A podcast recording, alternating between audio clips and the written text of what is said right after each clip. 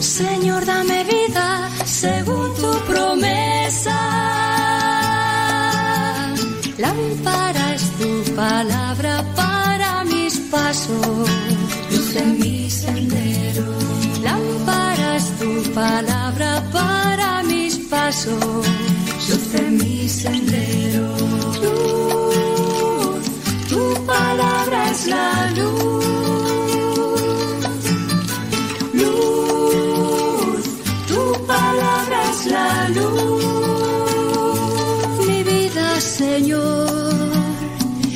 Está siempre en peligro. Pero no olvido tu voluntad. Lámpara es tu palabra para mis pasos, luz en mi sendero. Lámpara es tu palabra para mis pasos, luz en mi sendero. Palabra es la luz.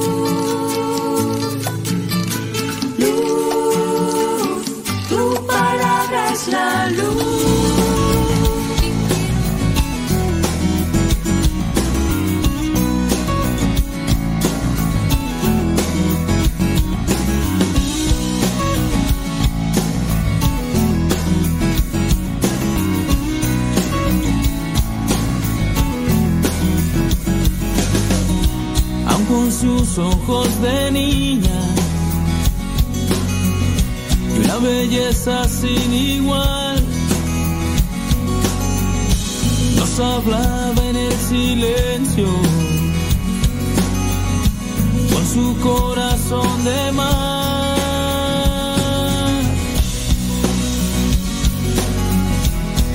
Con su corazón de mar.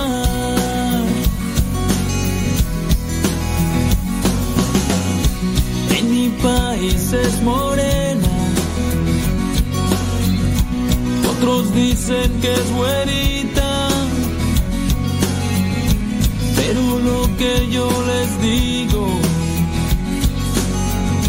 no existe mujer más linda.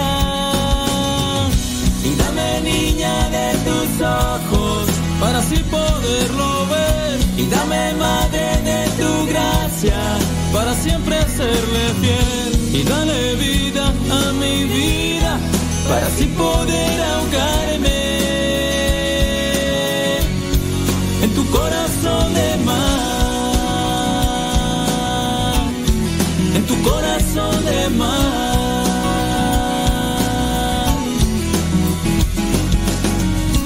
aun con sus ojos de niña una belleza sin igual. Nos hablaba en el silencio con su corazón de mar. Y dame niña de tus ojos para así poderlo ver. Y dame madre de tu gracia para siempre serle fiel. Y dale vida a mi vida para así poder ahogarme en tu corazón de mar.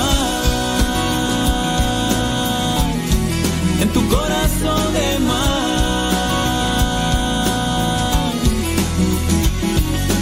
Dame de ti niña, de tus ojos y tu corazón de mar. Dame de ti madre, de tu gracia y tu corazón de mar. Tu corazón de mar. Y tu corazón de mar. Y tu corazón de mar. Y tu corazón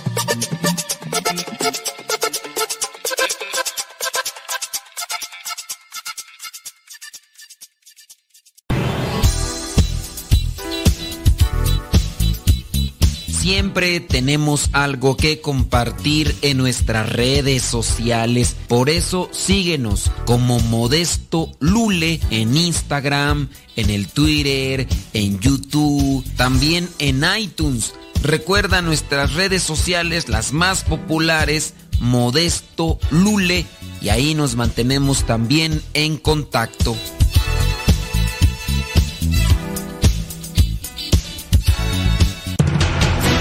Radio Cepa, Radio Católica por Internet que forma e informa.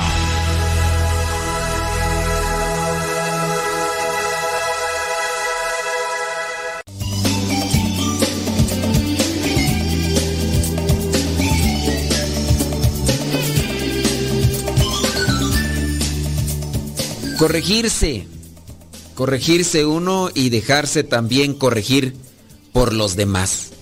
Eso da a entender como madurez. ¿Y qué te parece? Vamos a hablar de esta cuestión de la corrección.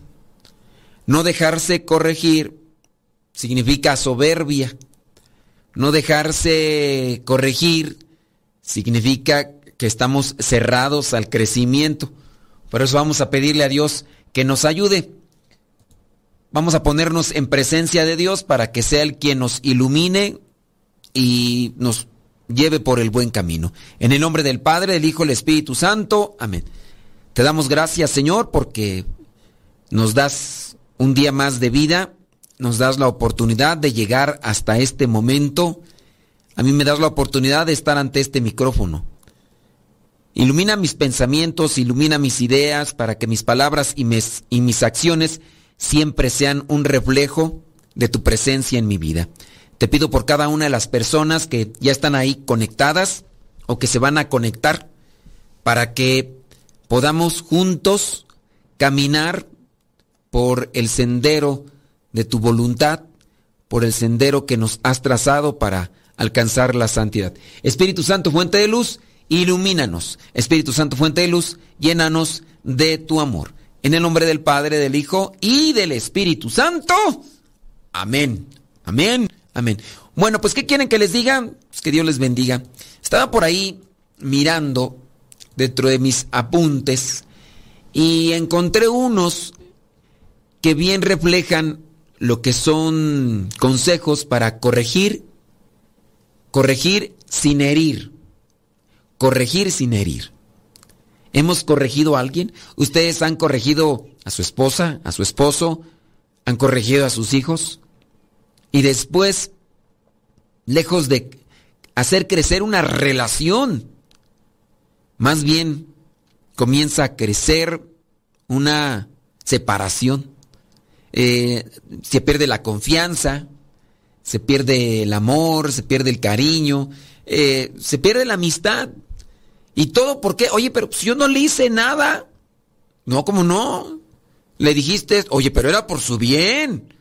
Pues es que, pues no, no entiende. Pues sí, pero, pues es que la forma en que se lo dijiste no, no era la correcta. Ah, pero es que si no se lo digo, entonces, ¿quién? Habrá momentos en los que hay que corregir a la persona de manera fuerte. Pues sí. Corrección en la familia, corrección en el grupo de iglesia, corrección en, en el grupo de trabajo. Necesitamos pues corregirnos. Pero, y si no sabemos corregirnos, pues entonces ahí nosotros puede ser que nos estemos lastimando, que nos estemos distanciando.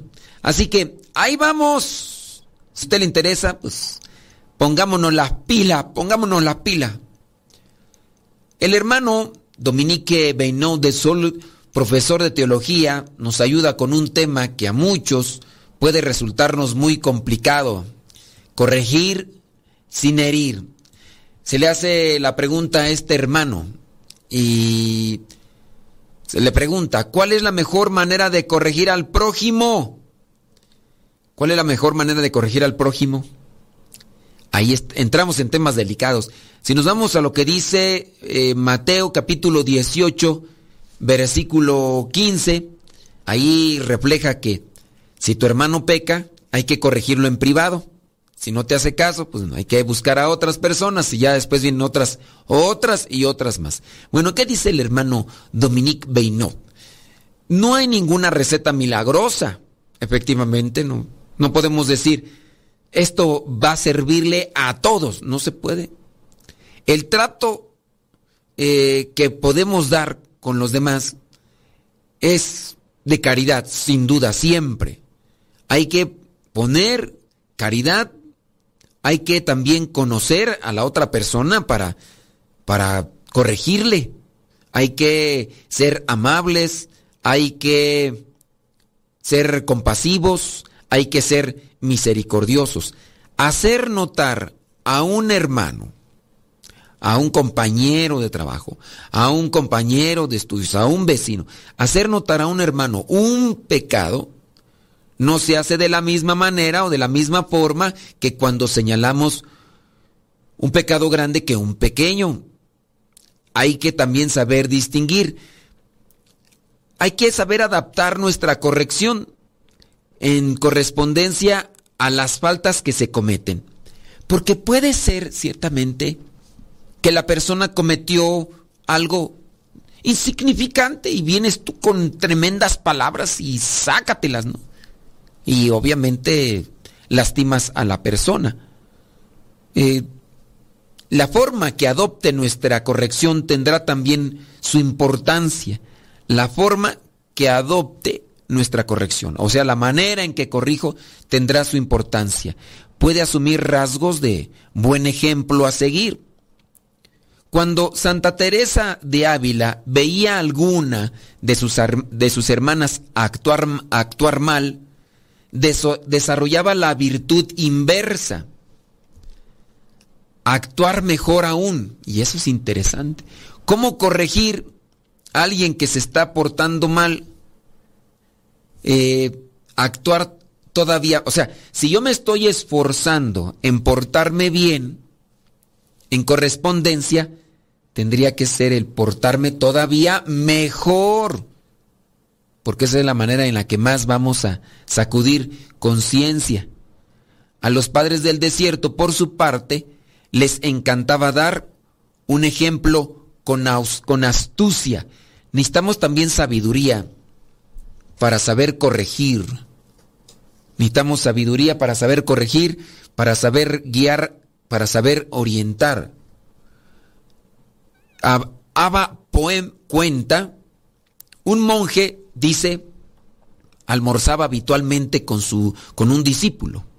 Por desgracia, este hermano tenía el hábito de poner un pie sobre la, sobre la mesa durante la comida. Sin embargo, el anciano no le hizo ningún comentario.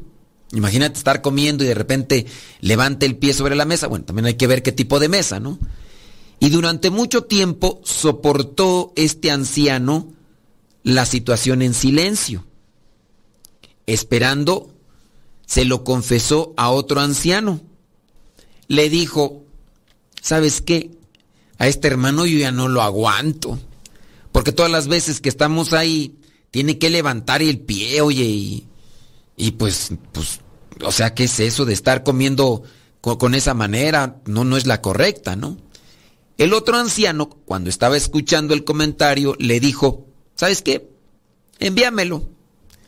Cuando llegó la hora de comer, el anciano que lo había recibido, aquel, rápidamente y antes de que el joven pudiera hacer algún movimiento, puso los dos pies sobre la mesa, el anciano. El joven quedó muy desconcertado y dijo el joven al anciano, Padre, eso, eso es descortés, eso no está bien.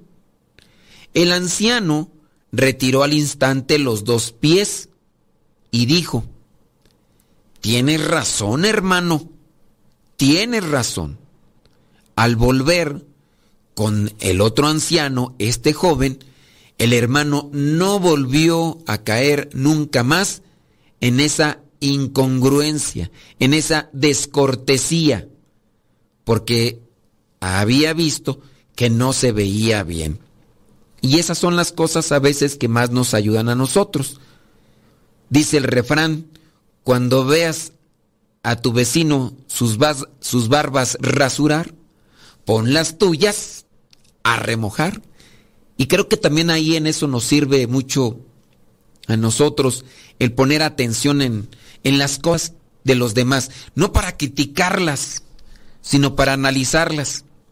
Yo acá en confianza les puedo decir que dentro de la confesión, a mí me ayuda mucho escuchar sus confesiones porque hay veces que, que cuando están diciendo los demás sus pecados, al estar yo analizando y escuchando la situación, caigo en la cuenta de que yo ando igual de que yo a lo mejor hasta soy, soy el mismo, me estoy reflejando y, yo, ve, y yo lo veo al otro, yo veo el caso de la otra persona que está diciendo, Padre, me confieso de esto y esto y esto, y entonces es ahí donde yo digo, Dios mío, pues yo estoy igual. Y no, pues también ya viene un cambio y viene también una concientización. Entonces, hay, hay, que analizar nuestra vida con relación a, a los demás, ¿no? para tratar de, de mirar cómo, cómo andamos en esta cuestión porque, pues sí, sí, está difícil, pero poco a poco podemos ir cambiando, ¿no? Poco a poco podemos ir dando un giro a, nuestras vidas. ¿Cómo corregir sin herir? ¿Qué cosas haces tú, por ejemplo, para hacer una corrección a tus hijos sin herirlos? Aparte de lo que ya hemos dicho, la humildad, la caridad, la, la paciencia. Tú, que eres manager, que eres encargado ahí en el trabajo, ¿qué es lo que haces para corregir a los demás? Pausa. Deja que Dios ilumine tu vida.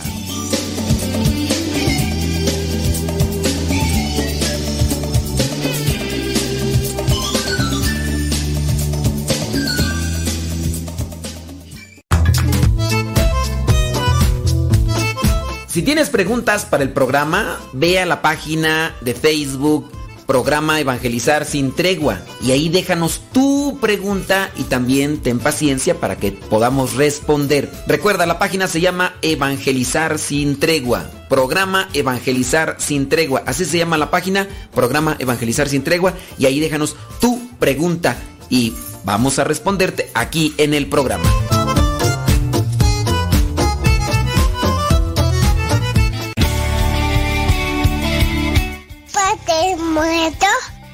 Hola, aquí estoy. ¿Me escuchas? No. Yo sé, te escucha, no. No, no, Adiós.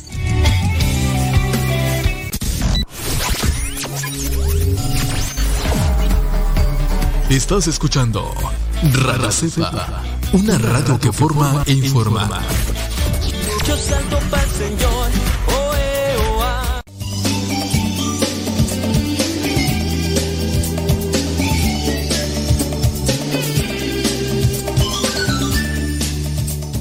Cuando estamos mirando a una persona que actúa equivocadamente y, tenemos el deber porque nos corresponde dentro de una familia o también dentro de un grupo de iglesia, porque así también corresponde, o incluso hasta dentro del aula, ha- hay que corregir a los demás. Y para corregir a los demás, ciertamente, pues necesitamos de orientación. Hay que encontrar los elementos propios de esa corrección. Y ya te preguntaba qué era lo que tú hacías. Vamos a también esperar, igual que ustedes comenten y digan, ¿qué hacen para corregir sin herir? ¿Qué hacen para corregir sin herir?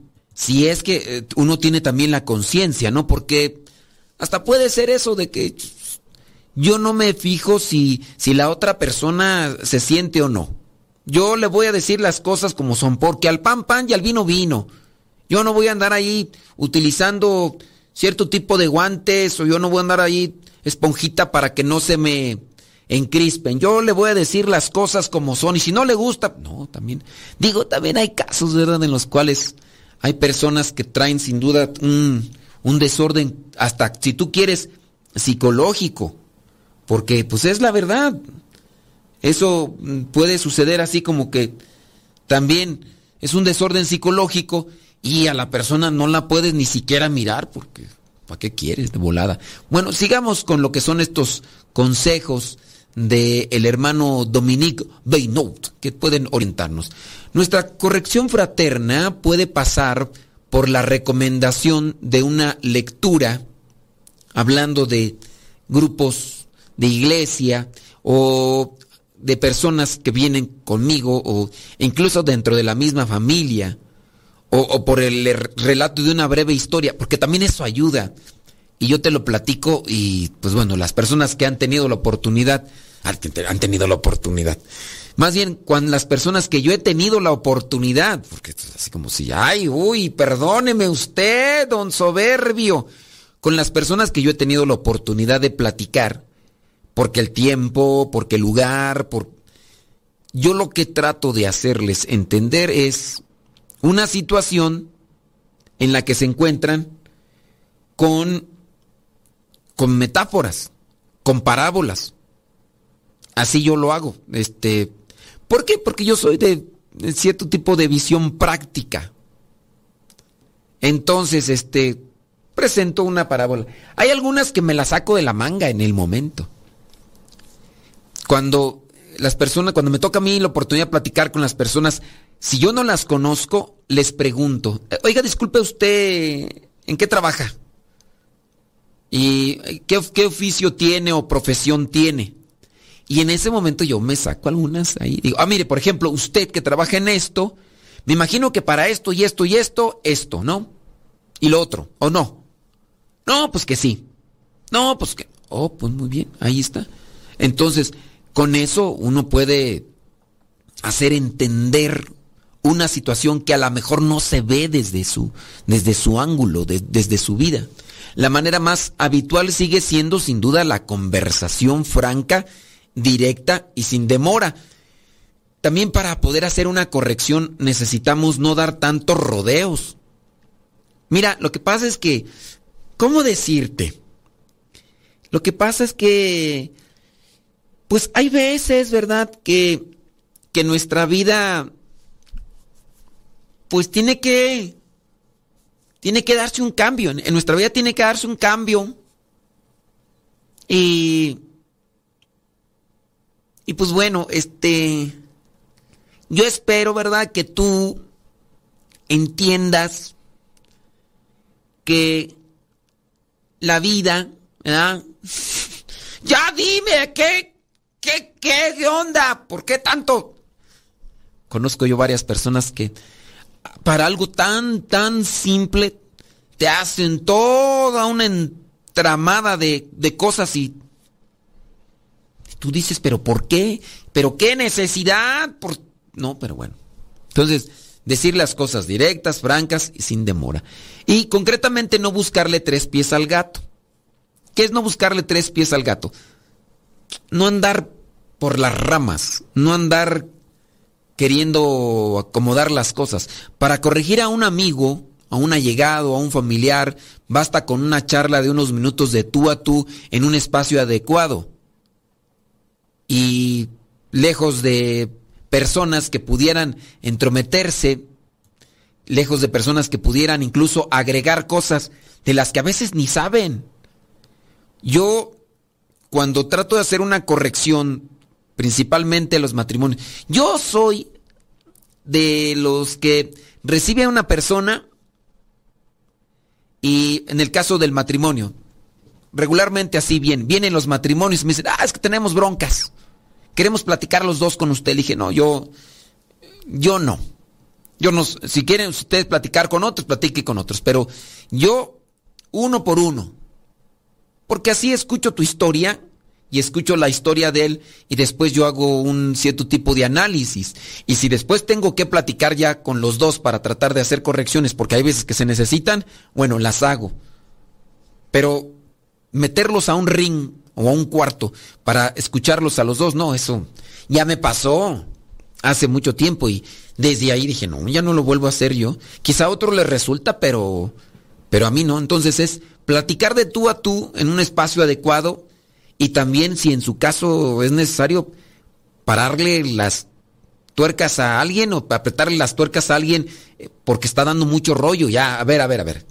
Porque así ya, ya cuando te empiezan a, a decir las cosas, pues tú dices, pues, ¿qué, qué onda? O sea, por ese lado necesitamos como que acomodar esta situación. Entonces, sí, uno necesita, uno necesita ir buscando las cosas, cómo decirlas, cómo, cómo acomodarlas en su lugar y en su forma.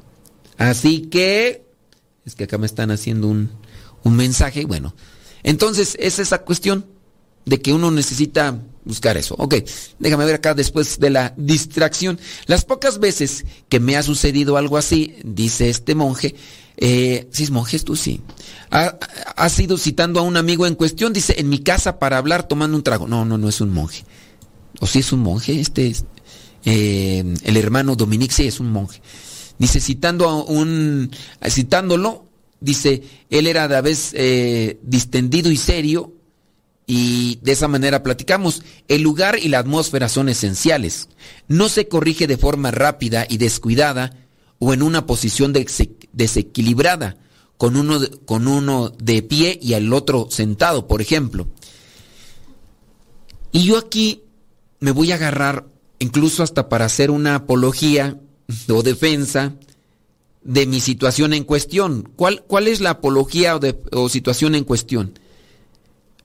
Que a mí no me gusta atender llamadas de personas. Ahorita, por ejemplo, alguien está hablando ahí. y no sé quién sea. O sea, ya miré que, que está ahí el nombre de la persona, pero yo no la conozco. Regularmente cuando me hablan personas desconocidas es porque quieren tratar una situación de su vida. Y yo sí les digo, por teléfono no.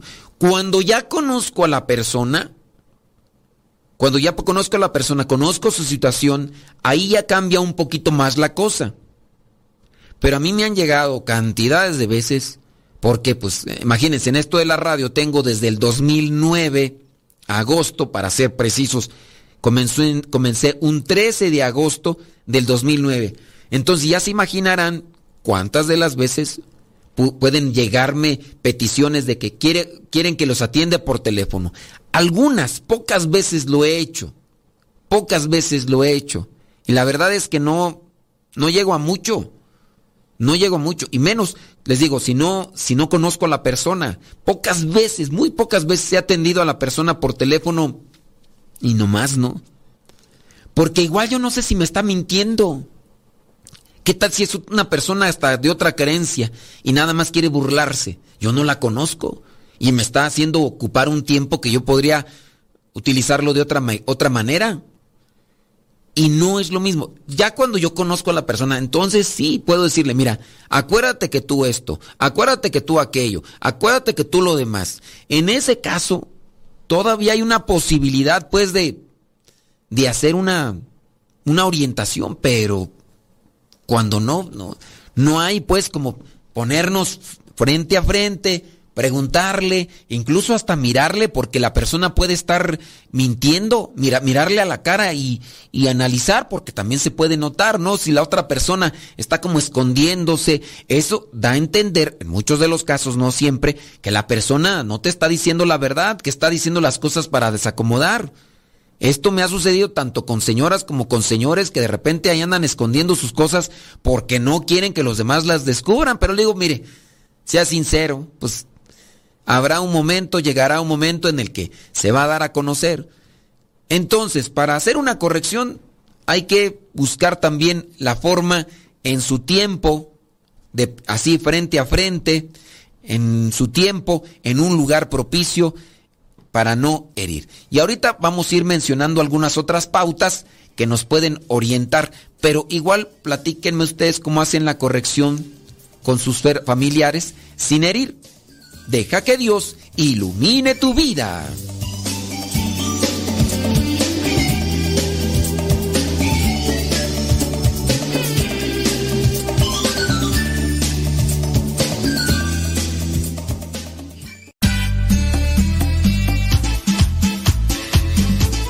Buzón de voz de Radio Cepa al número de California, área 323 247 7104. Habla y deja tu mensaje. Di tu nombre donde nos escuchas y tu mensaje. Recuerda el número es de California, área 323 247 7104 247 7104 área 323 este número es de California, Estados Unidos. 247-7104, área 323, el buzón de voz de Radio Cepa.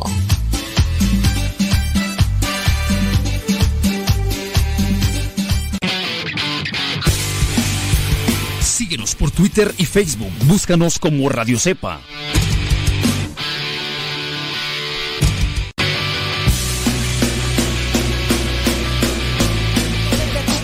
No puedo parar. Lo que me das en ningún lado lo puedo hallar.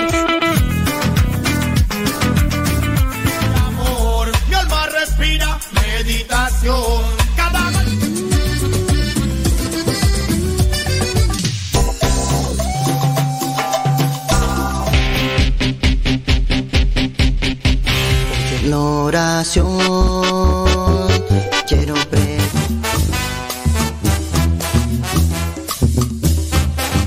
más géneros de música católica aquí en radiocepa.com, la estación por internet de los misioneros servidores de la palabra.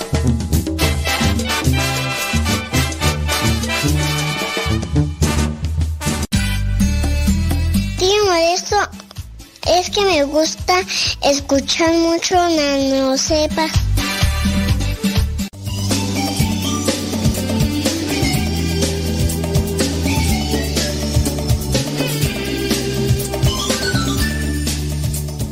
Han corregido los demás. Y como nos han corregido a veces, cuando nos corrigen los demás, no usan la caridad y uno también utiliza a veces esas fórmulas nada buenas, nada propicias. Pero a ver, entendiendo que las personas igual no nos corrigen con caridad, pues uno también puede aprovechar, ¿no? Para decir, ¿sabes qué? No me corregiste con caridad, pero yo sí voy a utilizar la caridad. Permítame seguir leyendo aquí los consejos que nos da el hermano Dominique en su escrito para corregir sin herir. En general tenemos cuidado de decirnos las cosas, a veces, en general, eh, después de recordar, de que recordamos que estamos ahí para ayudarnos mutuamente, eso es otro principio, eh, ayudarnos mutuamente, que no hay que corregirnos también, no, perdón, que no hay que corregirnos, que no hay que juzgarnos, que no hay que juzgarnos. Juzgarnos es cuando uno emite sentencia, te vas a ir al infierno, te vas... Em, te vas a condenar. Eso es ya un juicio, hay que tener cuidado. Ciertamente a veces uno está muy mal y a veces, por ejemplo, es que no, sé si decir o no, porque luego nos escuchan las personas. Pero por ahí eh, una, persona se acercó conmigo porque su hermano eh, le dice a esta persona que es prácticamente un demonio. Y, es ahí donde constantemente lo resal, resalta, porque le dice, es que mi hermano me dice que soy un demonio. ¿En verdad soy un demonio? Y ciertamente, o sea, la persona no es que sea una perita en dulce pero no tenemos por qué juzgarnos de esa manera. No tenemos por qué tacharnos o etiquetarnos de esa manera. Creo que lo mejor siempre será corregirnos. Y corregirnos es con caridad, sin eh, tener presente que al corregirnos nos estamos ayudando mutuamente, mm, que que tenemos que buscar la manera más viable de ser mejores, ¿no? Si hay, franqueza, si hay humildad, hay disposición. ¿Qué aspectos tratar en la corrección fraterna? Vámonos con algunos aspectos. La corrección fraterna trata sobre todo de lo mal que andamos. Eh, en una palabra, del pecado, ya sea venial o mortal. Porque todo pecado hiere, incluso mata la caridad. Entonces, hay que cambiar. Así que no habría que limitar la corrección fraterna únicamente a las faltas graves. Tiene una función también por las faltas leves que pueden conducir a grandes. Estamos quizá a lo mejor comenzando, el que nos corrige, el que nos ayuda, tiene una visión más clara. Bueno, dentro de esa visión más clara, entonces, si ves que ya está comenzando algo, trata de detenerlo. Oye, miré que hiciste esto, no lo vuelvas a hacer. O mira, considera que esto es el inicio y después vendrán otras cosas. Para corregir sin herir. Corregir sin herir. Buscar tiempo, utilizar palabras adecuadas, ser comprensivo, ser caritativo y buscar también el lugar, el momento. Entonces, no juzgarnos. La paja es el comienzo de la viga, pues al formarse la viga antes es una paja. Regando la paja haces que se convierta en viga eso lo decía San Agustín. Por ejemplo, la glotonería puede ser solo una ligera falta de moderación. Puede ser una ligera para después convertirse en un vicio con otra cosa.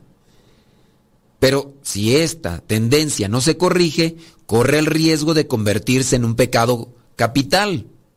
Así lo dice este fraile. Podemos corregir a nuestro cónyuge, a nuestro jefe, a nuestros hermanos, a los hijos o a personas mayores. Sí hay que corregirnos, pero con delicadeza. La corrección fraterna únicamente puede tener lugar entre dos personas moralmente iguales. Es decir, sin que uno tenga autoridad sobre el otro, porque no es aquí que yo tengo autoridad sobre ti, por eso te corrijo. Porque yo puedo tener autoridad sobre ti. En el caso, por ejemplo, de yo soy sacerdote. Yo soy sacerdote, entonces tú no tienes autoridad por mí porque tú, tú todavía bautizado estás. Tú estás apenas en la formación. Tú estás... Ahí. Pues no. En este caso, no es la autoridad de mi cargo lo que hace que yo tenga autoridad para corregir. Tenemos autoridad para, para, corregir todos en la medida en que también nosotros nos esforcemos en estar viendo las cosas como quiere Dios que las hagamos. Un día tú vienes conmigo y me dices, oye padre, pues esto no se está haciendo bien. Y bueno, yo lo analizo y voy a tratar de tener humildad para escuchar y voy a hacer la corrección. En este caso, el cambio. Porque tú me estás haciendo una observación que yo no he visto o que yo por lo menos no consideraba. Así que tratemos siempre de tener autoridad moral por encima de una autoridad de cargo. Porque sí, pues tú eres jefe. Tú eres encargado aquí en el trabajo. Tú eres encargado en el coro parroquial, pero pues tú tienes autoridad sobre la cuestión que se realiza, pero no tienes autoridad moral. Imagínate. Pues tú me estás haciendo una corrección que ni tú mismo no, pues. En el caso, en la igualdad dentro de la pareja, entre hermanos y hermanas, entre bautizados en la comunidad cristiana, la autoridad no nos la, nos la da el cargo, nos la da el cumplimiento. Y tener autoridad no significa ejercer un dominio, control sobre la otra persona, es buscar siempre lo mejor en la otra. Así que tengamos cuidado de, de buscar siempre la manera de hacer una corrección en esas vías. Si un subordinado ve a su superior cometer una falta contra la moral común de todos, se tendrá que dirigir a su superior no como superior, sino como hermano y por tanto como igual. Para la relación entre padres e hijos, la corrección será paterna o materna, mientras el hijo no sea adulto. Llegado a la edad adulta, la corrección se vuelve fraterna debido a una cierta igualdad moral entre los dos adultos. Claro que también hay que analizarlo desde el sentido de que si un hijo trata de corregir a su papá, digo, habrá cosas que se tendrán que poner sobre la mesa. Si el hijo considera que lo que está haciendo el papá no es correcto, tendrá que presentar también un sustento a esa corrección. Digamos que el hijo está corrigiendo al papá sobre el abuso del consumo del alcohol. Eso está patentado que el abuso del consumo de esa sustancia afecta y altera. Entonces, ¿qué es lo que vamos a hacer? Corregir. No tienes por qué, si tú no tienes por qué corregirme, no. En el caso de las cosas como a veces pueden darse de la corrección de ciertos muchachos, pues que, que quieren solamente encapricharse con las cosas. Pero hay que tener un espíritu de delicadeza. De delicadeza, la experiencia que un padre o una madre tiene de la vida y de sus hijos puede colocarle incluso entre adultos en una cierta superioridad. Entonces, tener delicadeza para decir las cosas, tratar de buscar las palabras que no hieran, que no lastimen, que no hagan sentir menos a, a la persona. Delicadeza. Ahora, si no consigo convencer a mi hermano, ¿debo perseverar o abstenerme? A ver, Muchas mamás llegan y dicen, es que no me hace caso mi esposo, ¿qué hago? ¿Le sigo corrigiendo o no? Es importante discernir con prudencia esto. San Agustín, corregido por Santo Tomás de Aquino, admite la posibilidad de abstenerse y de aprender y corregir a quienes obran mal por tres motivos. Ahí van. Porque esperan una ocasión más oportuna, por eso me abstengo, me detengo, espero el momento. Porque tomen, para, porque temen que con ello la situación pueda empeorar. Entonces, mejor me espero a una ocasión en la que se le baje el enojo o trate de razonar mejor. O la otra, me voy a esperar un poquito porque si le sigo diciendo esto se me va a enojar.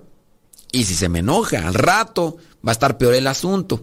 Y número tres, por el miedo de que, sintiéndose presionadas, se alejen de la fe, dentro de lo que vendría a ser la corrección la persona. Yo voy a corregir a esta persona, pero si la presiono mucho, a lo mejor se aleja de la fe. A lo mejor deja las cosas. Y es que se ha sucedido, ¿no? Algunos sacerdotes que utilizando un cierto tipo de lenguaje, no altisonante, pero sí fuerte, o un cierto tipo de carácter también hiriente, pues a veces ha, lastimado a las personas y las ha alejado. Ustedes no se alejen, ya regresamos. Deja que Dios ilumine tu vida.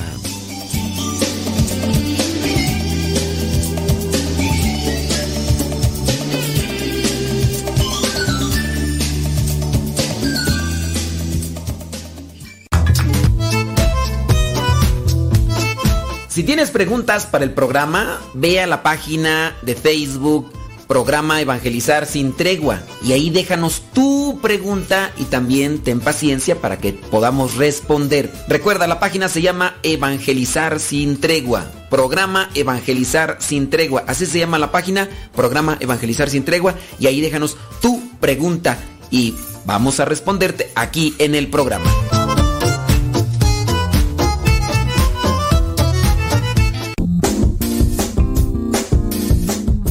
¿Por qué estás tan feliz? Ah, pues porque estoy escuchando Radio Cepa. Es una estación de radio que ilumina mi vida y nos pone contentos y felices. Yo quiero escuchar Radio Cepa, ¿cómo le puedo hacer? Ah, pues mira, ahí en tu celular le pones en la Play Store, descargas esa aplicación de Radio Cepa, ahí lo vas a escuchar. radiocepa.com radiocepa.com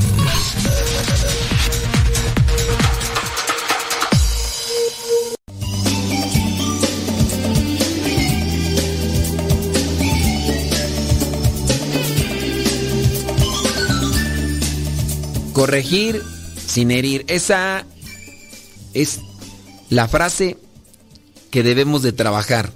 ¿Cómo corregir a quien tengo que corregir, pero sin herir? Y que también esto sirva para, para los demás. Estamos mirando lo que son estos puntos que presenta un fraile dominico y que nos pueden ayudar en el sentido de buscar siempre la forma o la manera. Yo te pregunto ahí también, las veces que has corregido, ¿has buscado no herir? Vamos aquí a mirar el escrito. Dice, Santo Tomás añade que cuando la corrección fraterna se torna en obstáculo para el fin, o sea, la corrección del hermano, ya no tiene razón de bien. Entonces, si somos piedra en el camino, mejor esperarte. Eh, el ejercicio de la corrección fraterna, como el ejercicio de toda virtud, hablando de la caridad, debe estar reglado por la virtud de la prudencia. La corrección fraterna, que debe tener un ejercicio de toda virtud, la prudencia debe hacerse siempre presente. Esta última tiene dos aspectos. La prudencia, desde el punto de vista intelectual, evalúa el caso concreto, desde el punto de vista de la verdad. No solamente porque no me guste, sino también porque sea una verdad. Pero la prudencia es también una virtud moral. En ese sentido, de que debe evaluar las condiciones del éxito en lo concreto del caso presente, del acto que venga a buscar siempre lo mejor. Entonces, la verdad. Si desde el punto de vista intelectual se ha verificado que hay pecado, que ya se tenga así comprobado, desde el punto de vista moral habrá que plantearse la, la pregunta, ¿debo intervenir ahora? En caso negativo, la pregunta, ¿debo informar a una persona mejor dispuesta que yo? En caso afirmativo, ¿cómo proceder de forma que mejor se asegure el beneficio? Dicho de otra forma, la puesta en práctica concreta de mi intervención debe evaluarse seriamente. Entonces aquí viene otro cuestionante. Antes de aleccionar a los demás, ¿no debería cada uno poner en orden su propia casa? En cierto modo sí. El Evangelio dice, ¿por qué te fijas en la paja que está en el ojo de tu hermano y no adviertes la viga que está en el tuyo? ¿Cómo puedes decirle a tu hermano, deja que te saque la paja de tu ojo o la astilla si hay una viga en el tuyo? Hipócrita, saca primero la viga de tu ojo y entonces verás claro para sacar la, viga, la, la astilla del ojo de tu hermano. Al acercarnos a nuestro hermano para corregirle, no pretendemos ser irreprochables y estar por encima de toda crítica. Porque también puede ser que yo al señalarle los defectos a cierto hermano, entonces también resalten mis defectos. La corrección fraterna no es un juicio, sino una ayuda fraterna recíproca. A ver, apúntate eso, porque la corrección fraterna no es un juicio, sino una ayuda fraterna recíproca, porque dentro de lo que tú le dices para que el otro se ayude, puede ser que también el otro te haga ver lo que los demás no te han dicho, por temor o por lo que tú quieras. Así que yo también debo de ser accesible a las correcciones de los demás, incluso quizás del hermano al que estoy corrigiendo. Ok, entonces, nada de automatismos sobre todo. El Evangelio nos da un procedimiento que seguir con tanta rigidez como nuestros códigos de civil y penal advierte que pueden ser hirientes. La gradualidad presente en el Evangelio de San Mateo quiere mostrar que el pecado, aunque es primero personal, tiene una resonancia en la familia, en la sociedad, que hiere a su vez. La herida personal del pecado, porque cuando yo cometo pecado, el primero que me lastimo, que me hiero soy yo, la herida personal del pecado es también una herida de todos. Porque si me lastimo yo, lastimo a los demás. Dígase un pecado personal, la lujuria, y ya se hace en privado y a solas. Muy bien, quizás a lo mejor la persona puede decir, con esto no afecto a nadie, con esto no lastimo a nadie, pero ciertamente los deseos, comenzarán a crecer y después la misma persona estará buscando saciar sus apetencias en otras personas. Y dicho sea de paso, ¿cuántos no han fallado en esa índole de lastimar a los demás porque ya no se pueden contener, ¿no? Entonces, la herida personal del pecado es también la herida de todos. Nuestra existencia está relacionada con la de los demás, tanto con el bien como con el mal. Tanto el pecado como las obras de caridad tienen también una dimensión social. Tanto el pecado como la caridad. Si yo hago una cosa buena para mí, en lo particular y en lo privado, eso también tendrá una resonancia en la familia y en lo social. Por mi cuenta voy a ir a un retiro, por mi cuenta voy a acercarme más a las cosas de Dios, eh, por mi cuenta voy a tratar de nutrirme más de la oración, voy a tratar de ser más paciente, pues eso va a ser una repercusión también que va a beneficiar a los demás. Por eso San Mateo insiste en dos aspectos, individual y comunitario. En un punto indica que si incluso a la iglesia no le hace caso, trátalo como si fuera un incrédulo o un renegado. Este es uno de los fundamentos para la excomunión. Esto debe responder a unas condiciones de injusticia y de prudencia claras cuando la falta sea de una especial gravedad y que cause un grave escándalo en la comunidad. Precisamente analizando lo que es la caridad, analizando lo que es esta forma de corregirnos fraternalmente. hablar de corrección fraterna es decir, todos somos hermanos, tú no eres más que yo, y aunque incluso tú puedas estar por encima de, de mí en edad o por encima de mí en un cargo, también tendrás defectos porque eres un ser humano. Y los seres humanos estamos cargados de defectos, algunos bien desarrollados y otros no tanto. La caridad entonces, dentro de lo que es la corrección, es un punto fundamental para no herir. Analizar de qué manera puedo decirle las cosas que están mal a esta persona.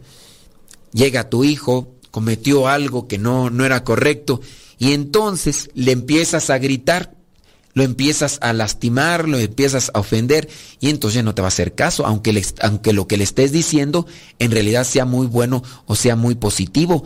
Pero si no utilizaste las formas que, que son necesarias, pues nomás no, ¿verdad?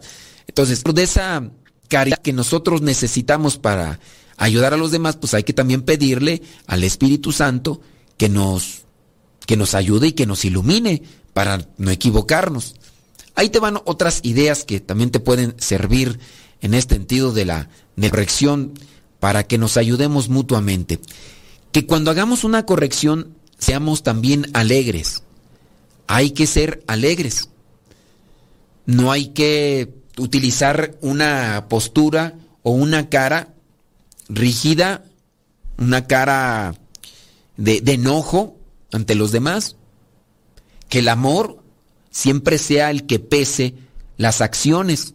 El amor que nos lleva a la compasión, que nos lleva a la misericordia, que nos lleva a la vida. Entonces, dentro de tu corrección fraterna, que incluya siempre el amor y la alegría. Puntos prácticos que ya hemos mencionado. Nunca corrijas frente a los demás. No corrijas frente a los demás. Escoge un, un momento oportuno porque hay personas que a la hora de la comida, cuando están ahí todos en la mesa, están regañando a la hija, están regañando al hijo, o están regañando al esposo, están regañando a la esposa, en, su caso, cada quien particular. Si tienen que hablar en relación solamente del hijo, pues bueno, decirle, oye, mm, a, ratito platicamos, ¿eh? ¿Y qué pasó? ¿O por qué, por qué llegaste tarde? ¿Por qué llegaste tarde ayer? Te dije que llegaras temprano y te pasó algo, ¿qué? Si la otra persona te miente, pues en su momento te darás cuenta, ¿no? Pero usar entonces las palabras correctas, las palabras correctas para corregir sin herir.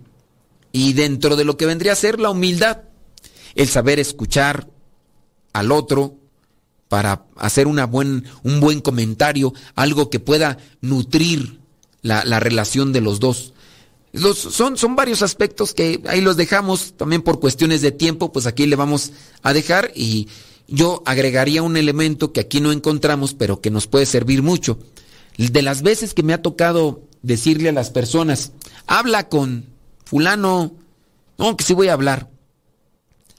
Cuando me toca eso, les digo, antes de hablar con fulano, con fulanita de tal, haz una oración, vete a la hora santa si tienes la posibilidad reza el rosario, pídele la intercesión a María Santísima para que te ayude, invoca al Espíritu Santo, para que tengas palabras sabias y también para que tu temperamento, tu, tu, actitud, tu, eh, eh, tu, carácter sea frágil, sea frágil en el sentido, sea eh, así ligero y no sea tan pesado.